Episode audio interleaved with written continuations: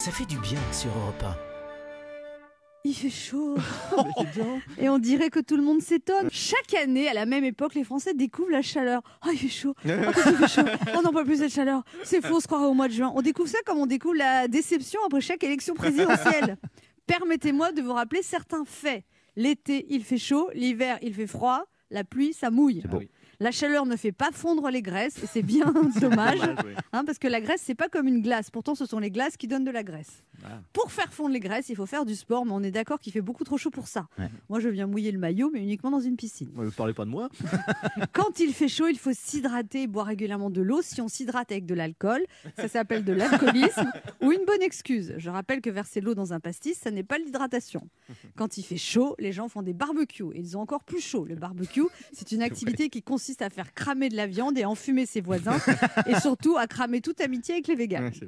Ceux qui râlent contre la chaleur, mais prenez une douche, vous aurez un peu moins chaud et puis vous sentirez bon. Je rappelle, quand il fait chaud, le déodorant, ça n'est pas une option. Surtout quand vous prenez le métro, mais le déodorant, c'est juste un complément, il ne se substitue pas à la douche. Ah bon c'est pas l'un ou l'autre. Avec la canicule sous le masque, on crève de chaud. Alors de plus en plus de gens l'enlèvent en se sentant des rebelles, alors qu'ils sont juste imprudents. N'oubliez pas que transpirer sous un masque peut avoir des avantages. Personne ne va voir que votre rouge à lèvres coule. Et peut-être qu'à force, vous allez maigrir du menton. Une belle déduction. On En- y croit. hein. En tout cas, on se sent dans, dans une, dans une envie de vivre, de Ouais. revivre, de danser, de s'embrasser, de faire l'amour sur une plage aux Maldives. Oula. Ah bon Pardon, je m'égare. Tout le monde a chaud. Tout le monde est chaud. Est-ce que vous êtes chaud?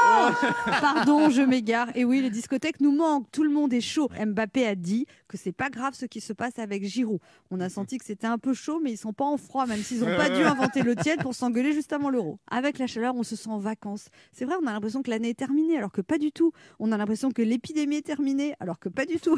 Non, je veux pas jeter un froid, mais rappelez-vous qu'il y a un an, à la même époque, on pensait que le Covid était terminé. Il y a un an, les gens se mettaient au soleil, dansaient, se touchaient, s'embrassaient.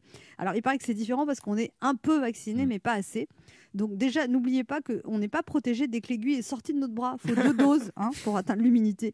Et puis avant, il n'y avait pas assez de vaccins. Maintenant, il n'y a pas assez de Français qui veulent se faire vacciner.